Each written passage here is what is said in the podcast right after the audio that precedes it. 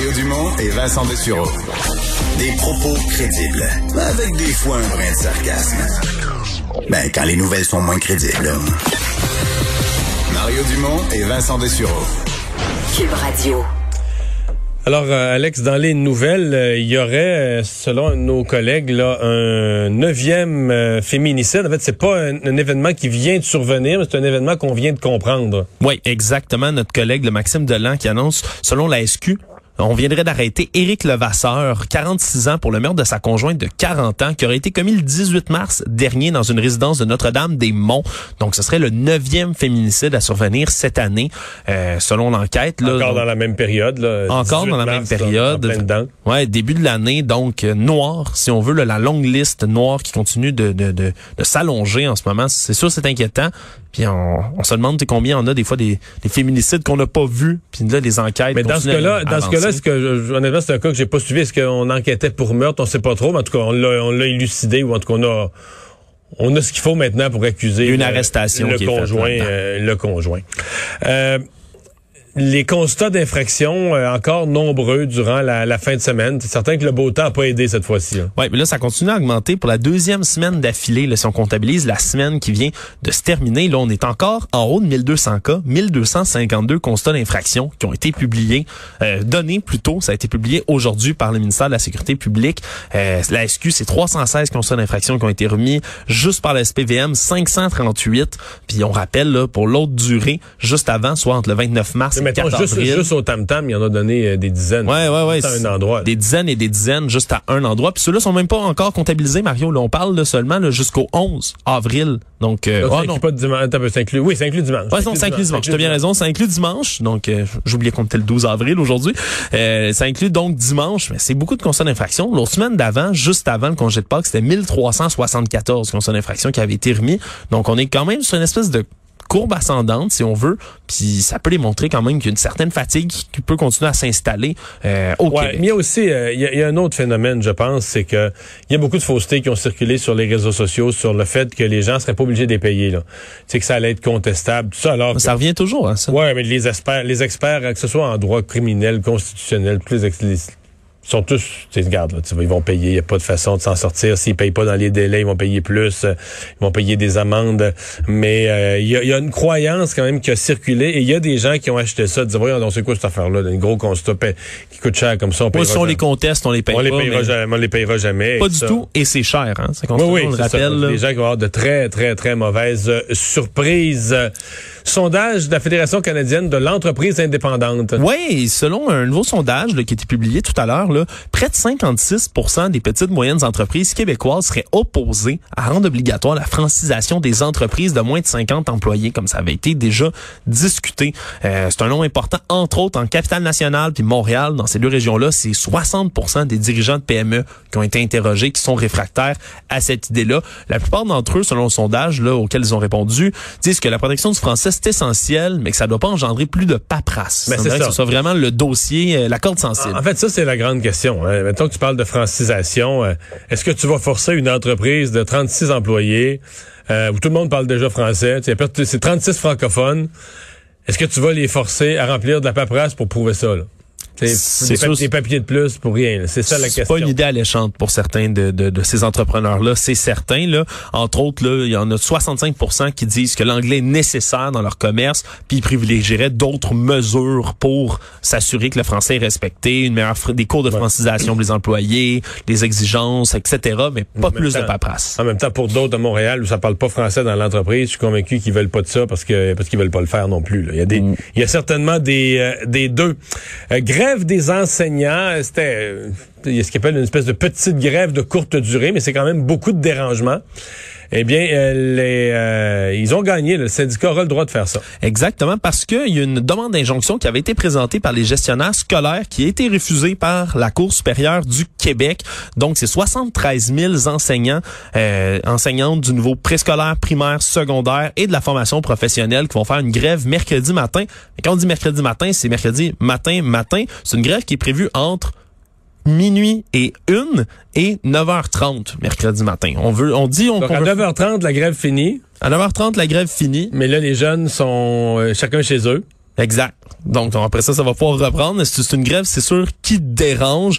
On dit, entre autres, là, dans le jugement, que euh, ça, comme ça avait été soutenu par les gestionnaires, ils disaient que c'était une grève à caractère abusif. Mais au final, on a jugé que c'était paradoxal de dire ça, tandis que une grève pendant toute la journée, ça serait correct mais que là, le matin, ça serait incorrect. Mais ils ont demandé une injonction. Vont se prendre J'ai hâte de voir au niveau salarial comment ça va être géré, mais c'est parce que ce qui, ce qui peut choquer certaines personnes, c'est qu'en faisant ça, les enseignants, ben, ils perdront pas leur journée au complet, là. Ouais. C'est un, c'est pour ça que c'est, eux autres disent que c'est un, un type de moyen de pression qui met de la pression justement, précisément sur l'administration pour faire avancer les choses, au contraire de pénaliser les élèves avec tout ça. sur les élèves aussi, là. Parce que là, inévitablement. Ce qui est pas clair, c'est qu'on dit que les élèves vont être à distance? Oui. Mais, mais est-ce que c'est partout l'enseignement à distance ou certaines commissions scolaires l'ont annoncé? C'est ça qui est pas très clair. C'est ça qui est pas très clair en ce moment, parce que c'est beaucoup hein, d'enseignants, d'enseignantes, 73 000 quand même en ce moment. Et donc, on, évidemment, c'est un moyen de pression qu'on veut parce que les conventions collectives sont échues là depuis mars 2020, puis on ne réussit pas à s'entendre avec le gouvernement sur les offres On fait tous les efforts qu'on fait sur le plan sanitaire sont notamment pour maintenir les jeunes à l'école. Alors, est-ce que pour des raisons, on fait des sacrifices sur le plan sanitaire pour maintenir les jeunes à l'école, mais pour des raisons de manifestation syndicale, les jeunes vont rester à la maison en enseignement à distance? Bon, une journée, on dira, c'est juste une journée, faut pas capoter, mais il faut le noter quand même. Il faut quand même le, garder à l'esprit. Euh, L'avortement qui revient hanter Erin O'Toole. Ouais, on dirait qu'il n'en a jamais fini avec ça dans son caucus, hein, le chef conservateur Erin O'Toole, euh, parce qu'aujourd'hui, il a admis en conférence de presse que, ben, c'est pas réglé encore à l'intérieur de son parti. Il dit que c'est pas une priorité là, de, évidemment de, s'attaquer à tout ça, mais il y a une de ses députés en ce moment, Kate Wangatall, qui est de la circonscription du Yorktown Melville, c'est en Saskatchewan, entre autres, qui a déposé, le plus ça va être à débattre cette semaine, le projet de loi C-233, un projet de loi qui vise à interdire les avortements qui sont pratiqués en fonction du sexe de l'enfant à naître, entre autres en mettant une infraction au code criminel pour les médecins qui pratiqueraient ce genre d'avortement-là. Parce qu'il y a des gens qui demandent le sexe. Oui. Souvent, ils veulent un gars.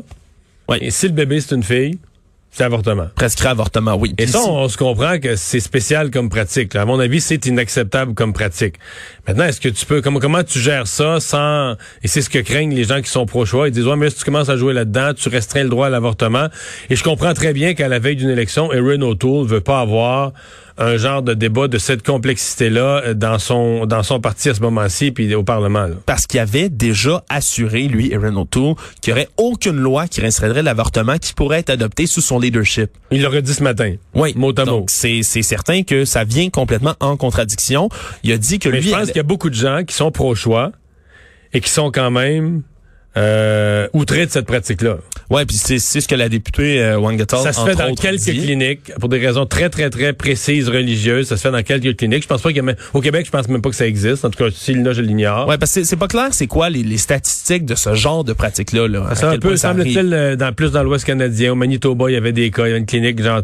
C'est une histoire qui circule dans l'Ouest canadien depuis quelques années. Ça a existé, ça s'est fait, c'est sûr. Oui, mais à, quel point, c'est sûr que c'est une autre question. Puis vraiment, c'est l'effet domino qu'on craint. parce qu'il y avait même, euh, je me souviens pas, il faudrait que je relise ces dossiers-là de l'époque, mais je me demande même s'il n'y a pas certains médecins qui en arrivaient à dire qu'on ne dise plus le sexe d'enfant. Là. Tu vois, la, chambre à coucher, là, vous, la, vous la peinturerez une fois l'enfant né, là. Mais tu sais, le, sexe, le sexe, pour savoir est-ce qu'on achète des pyjamas euh, bleus ou, ou roses, est-ce qu'on peinture la chambre en bleu ou rose, on disait non. Il y a des gens qui demandent le sexe pour des raisons sombres, obscures, euh, inacceptables. Fait que euh, on le dira pas. Non, mais c'est dur à déterminer tout ça. C'est c'est vrai que c'est très très dur de faire la, la, part des choses. C'est pareil le grain de livret là-dedans, mais en tout cas, ce qui est un peu plus flou, c'est que Renato s'est pas prononcé sur s'il allait permettre à son caucus de voter librement sur la question. Lui a dit qu'il voterait contre et la députée en elle, se dit convaincue que ses collègues pourront voter librement là-dessus sur le projet de loi. Mais c'est certain que ça vient peut-être faire une disons, une dichotomie intéressante avec le premier ministre Justin Trudeau, entre autres, qui, dans un discours qu'il a fait au congrès annuel du Parti libéral du Canada samedi, lui a dit qu'il interdirait purement et simplement à tous les députés qui voudraient se présenter euh, sous sa bannière, qui serait contre l'avortement, il leur interdirait de se présenter. Une micro-puce pour combattre la COVID? C'est une entrevue qui est passée hier soir à 60 minutes, Mario. Puis je, je, me disais que tu l'avais peut-être pas vu. non, il fallait, pas vu. il fallait absolument que je t'en parle parce que c'est une histoire fantastique. C'est une entrevue qui a été réalisée avec le colonel de, à la retraite de l'armée, le docteur Matt Hepburn, qui est lui un physicien en maladies infectieuses et qui travaille pour une division assez particulière du Pentagone, Mario, ce qui s'appelle le Defense Advanced Research Projects Agency, qui travaille donc pour le Pentagone, mais qui est en, chargé un peu, tu sais, les, les bidules top secrètes, là. Oui. Tu sais, les trucs qu'on voit dans les films, là, les technologies de l'armée. On dit toujours, on sait jamais ce que l'armée manigance, là. Ils ont peut-être des technologies de 20 ans dans le futur. Il semblerait que ce soit le cas pour certaines technologies, du moins. C'est une micropuce qui, une fois insérée sous la peau dans une espèce de gel, si on veut. Puis là, attention, je sais que j'entends déjà là, des complotistes Oui, crier, là. J'entends les complots. Une puce sous la peau, c'est pas une puce qui sert à, à- à, voir les déplacements des gens. là. C'est pas une puce GPS. Ça s'injecte et ça ne s'injecte pas dans un vaccin, Mario. On le garantit. Mais c'est une micropuce qu'on mettrait sous la peau qui analyse dans le fond le sang de la personne. À l'origine, ça serait fait pour contrecarrer les effets, entre autres, par exemple, euh, d'une attaque chimique, biologique contre des soldats. Tu sais, une attaque, euh, par exemple, de- de- d'envoyer des, des microbes. Attaque bactériologique. Mais là, on dit que cette puce-là, comme est capable de reconnaître le composé chimique dans le sang, et pourrait détecter, Mario, si les gens ont la COVID, avant même qu'ils aient des symptômes. Donc, on dit que ça, ça fonctionnerait, là. C'est ce que le docteur Hepburn disait dans son entrevue. Un peu comme le, tu sais, la lumière de check engine dans ton auto? OK. Mais ça serait comme le check engine qui allumerait, qui dirait, tu aurais une notification, quelque chose qui dirait, tu as la COVID dans ton sang en ce moment, t'es pas encore contagieux, t'as pas encore de symptômes, mais tu as la COVID, mets-toi en isolement, reste chez vous. Donc, cette mesure-là, si ça, a été propagé, là, évidemment, à grande échelle, ça pourrait permettre, dans le futur, évidemment, peut-être pas pour la COVID, on n'est pas encore... C'est un peu tard, là. Il est un peu tard pour ça, puis c'est un peu trop tôt pour la technologie. Ça pourrait permettre, entre autres, là, de détecter les futures épidémies dans des pandémies. Ça pourrait vraiment aider au niveau de la population. On va tellement être prêt pour la prochaine pandémie. Euh, yes, sir.